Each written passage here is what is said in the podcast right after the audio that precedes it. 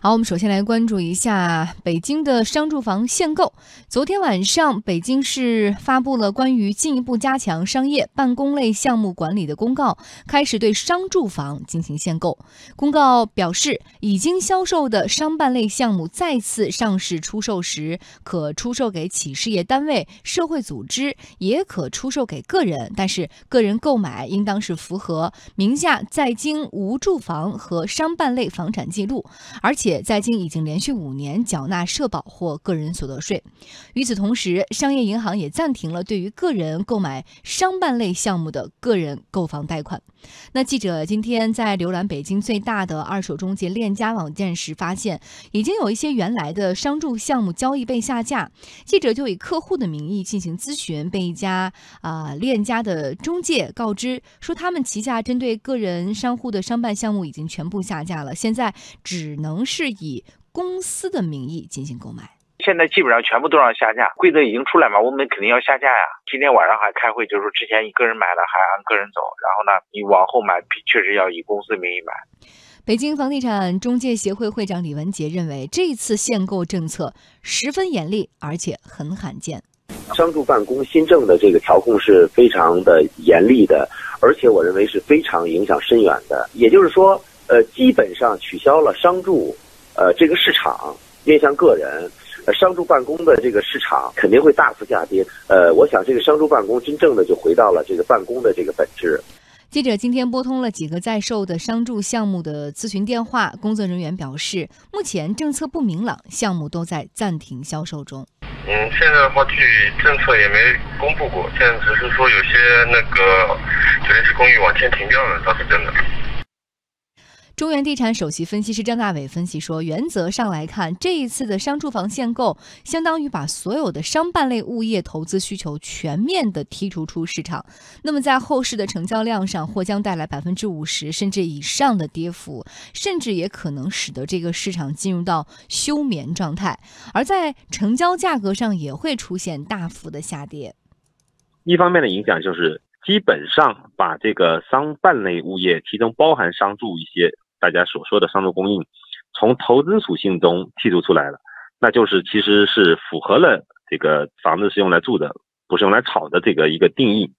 然后第二个影响的话，就是对过去持有这种商办类物业的这种投资者来说，基本上我们可以说，已经不是说投资收益会损失多少的问题，而是有可能这类物业就会一直持有的这么一个情况。不太可能再变现了。如果这个政策未来不放松的话，那第三点影响的话，就是对于这个目前的大部分的开发商来说的话，就有可能要重新判断这个这一系列的楼市调控的政策的方向和目的，不是以前的抑制房价过快上涨了，而是有可能会认为是整个的房地产市场会要理清或者说。剔除掉投资需求的问题，它的政策方向其实是延续了三幺七以来七八个政策所有的这么一个逻辑啊，所以后续来看的话，我觉得有可能后续其他的一二线城市都有可能会学习这个政策。那对于全国来说，有可能从商办类物业这个限购开始，整个楼市的调控的这个方向就会出现一个根本性的变化，成为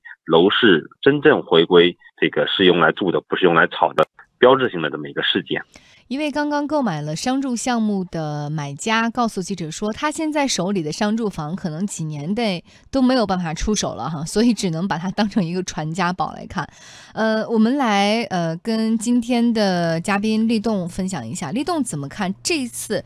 这么严格而且这么急的关于商住房的限购背后在传递什么样的信息？那这样的一个严厉的限购之后，对于整个的商住市场而言？嗯，有人说是毁灭性打击啊。呃，这个首先啊，哦，我们知道这个政策它是三幺七北京的房地产新政之后的一个延续动作。嗯，啊，它是配合，因为你的住房，呃，我们的住宅的这个政策已经是非常严厉的，一步一步的在推进。那你所谓的这个商住房，那一定是啊受这个调控啊影响之内的。因为什么叫商住房呢？实际上，这个商住房本身就是一个伪命题，或者说是一个假概念。呃，因为只有商用房、办公用房，但是后来为什么出现了一个所谓的商住房呢？是因为很多的开发商啊违规的把一些办公办公的这些物业啊，给它打了隔断，然后按照这个小的面积，嗯然后呃，按照这个跟住宅一样的这种面积，然后给它卖出去了。那普通消费者不明就里啊，以为说只是差别只是五十年的产权，然后再加上说呃，可能水电费贵一点儿，它是按照商业的这个价格来收的。那会儿有一个词叫商住两用嘛，用这样的一个概念，让消费者有些哎模糊。对，这个是因为在有些监管的层面可能是呃不太那么紧的时候，呃，这个商住这概念啊非常的火，嗯然后呢，它确确实实是逃离了整个游离于整个房地产的监控呃这个调控政策之外的。那这样的话，长期的存在，呃，因为呃按照之前的这个三幺七的这个新政来说的话，这个这一部分的房子它是不受这个调控影响的，但是现在，呃呃，这个空子被堵上了，彻底的堵上了。那我觉得这个确实是再次表明了，呃，这个中央有关提出的这个房房子是用来住的，不是用来炒的这句嗯话，嗯意义是非常深远的。很多人可能把它理解为在一轮的呃周期性的一个调控，调控之后可能又会放松，然后呢心存这样的一个侥幸的心理。我觉得，呃，我们不仅仅是看北京的这个调控，呃，很多的城市这么大面积的一个系列的一个调控，它一定不是地方政府的自选动作。嗯所以我想，呃，看这个问题的，看这个市场的时候，确实需要，呃，更深的去领会政策意图。嗯，而且可能以前旧有的一些思维方式，这次真的要改一改了。是这样。好，我们来关注一下，呃，北京三幺七啊，这个楼市政策闪电雷霆一击之后，短短一周，陆续出台了多种大大小小的调控措施，密度之高，几乎到了每天都会有新发现这样的一种级别。那除了正式的发布政策之外，还有一些所谓的江湖传言在路上，以及单位呢也被传言说出台了自己的土政策和土办法来进行小范围的紧缩调控。我们的记者采访到了一位中介公司的李先生，他说呀，最近这样的一种情况让他感觉心都慌了。现在都慌了，现在乱套了这边。现在他这边限购，你你限的话，谁还买这种房子？现在现在好好多人要要解约的，相当于说以往签为节点嘛，往签之前的都属于都属这肯定人往签的你就想想去买房想买也买不了了。但是呢，将来就是限购以后呢，就是他们限购的那个制度政策应该是跟那个民宅是一样的。如果那样的话，就没人买这种房子，都买民宅了，民宅还能落户，还还那个什么，包括住住的那个条件也会好得多。所以的话，对这种房子是致命打击。现在我们这个这个月签的，这后半个月签的基本上都没出网签的，可能都要退单了就。李先生说，他是零六年入行的，从那个时候以来是真没有见过如此严格的限购政策。作为中介，未来一段时间可能连生意都没得做了。这这最近这个紧紧锣密鼓的这个政策已经出了五六个了，我们都弄得没没法干 了。现在，新西兰那边今天今天登出登出好多套房子来，现在这没看全北京市商住房子全都不展示了，包括我们边上几个新盘，像什么林肯啊，像什么那个泰和那个，还有那个呃万科还有一个盘，还有一个恒大恒大未来那恒大那个恒大还有一个盘，全都全都停了，网线全都停了。而且就将来这种商住的房子，可能卫生间都都不让都不让弄了。那对于中介的疾风暴雨，可能才刚刚开始。北京市住建委周末又曝光了麦田公司红喜台分部等十二家房地产中介门店因为违规经营被责令关停。北京三幺七楼市新政实施整一周，北京市执法部门重拳执法，严查本地房地产的中介门店。目前有三十八家房地产中介被责令关停或者是停业整顿。嗯、而且根据北京市各区房管部门的检查统计，九十一家房地产中介公司也自行的关停。那么我们从这个产业来讲，呃，立栋怎么看这一波对于房地产中介行业的影响？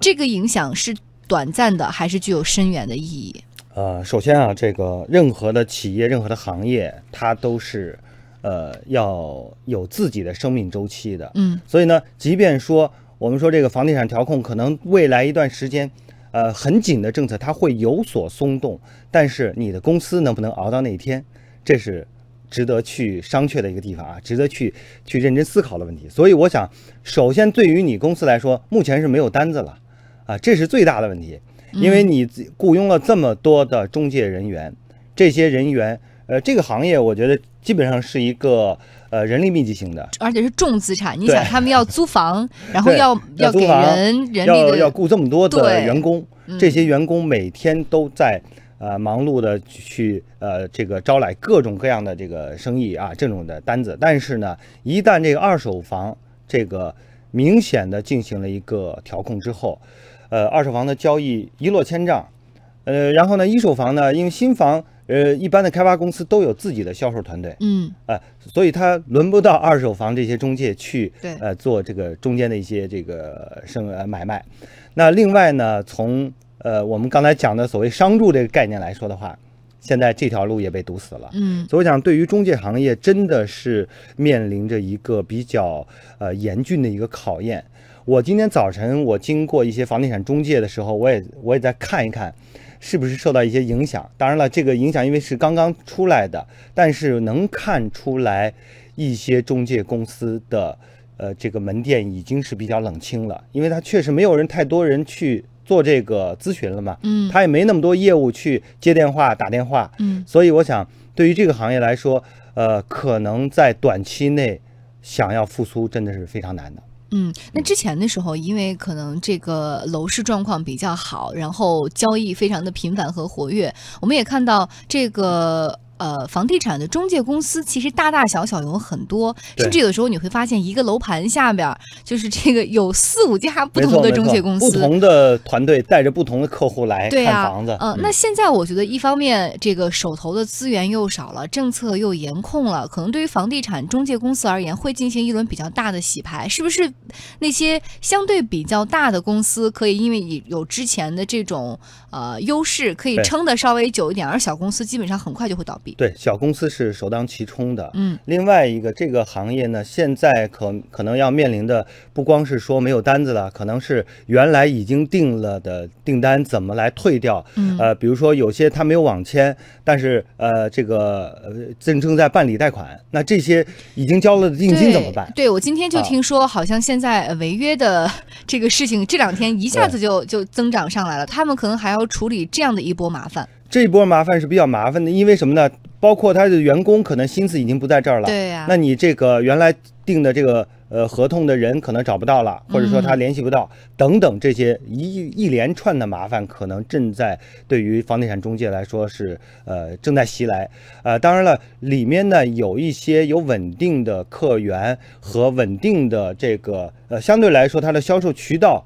呃比较完善的。然后积淀了一些实力的这些公司来说，呃，可能会稍微好一点，但是也是有限的，因为它也嗯面临着一个大量裁员的问题。嗯啊，另外一个呢，这些大公司呢，以前呢还存在一个就是资金池运作的问题，就很多的这个这个定金来了之后，它可能形成一个资金池，这种不规范，那么在这一轮的调控中，它也是首当其冲的。嗯所以我想，对于房地产中介来说，真的是到了一个严寒期，怎么来度过这个严寒？嗯，可是对于这个，比如说商住房而言，未来会不会发生一些变化？之前这些房子更多用来被炒了，用来被来做投资的用途，而当这一波水稍微静了一下之后，会不会它的这个商住房的市场价格会趋于呃平稳，或者是趋于理性？然后可能对于比如说公司而觉得首，先是下降啊，因为啊，对啊，继续往下走嘛。对，嗯因为它的需求明显的下降了嘛，因为嗯原来的商住房都是隔成小段儿之后，按照住宅的类似于住宅来再出售。嗯那现在这一部分大量的需求可能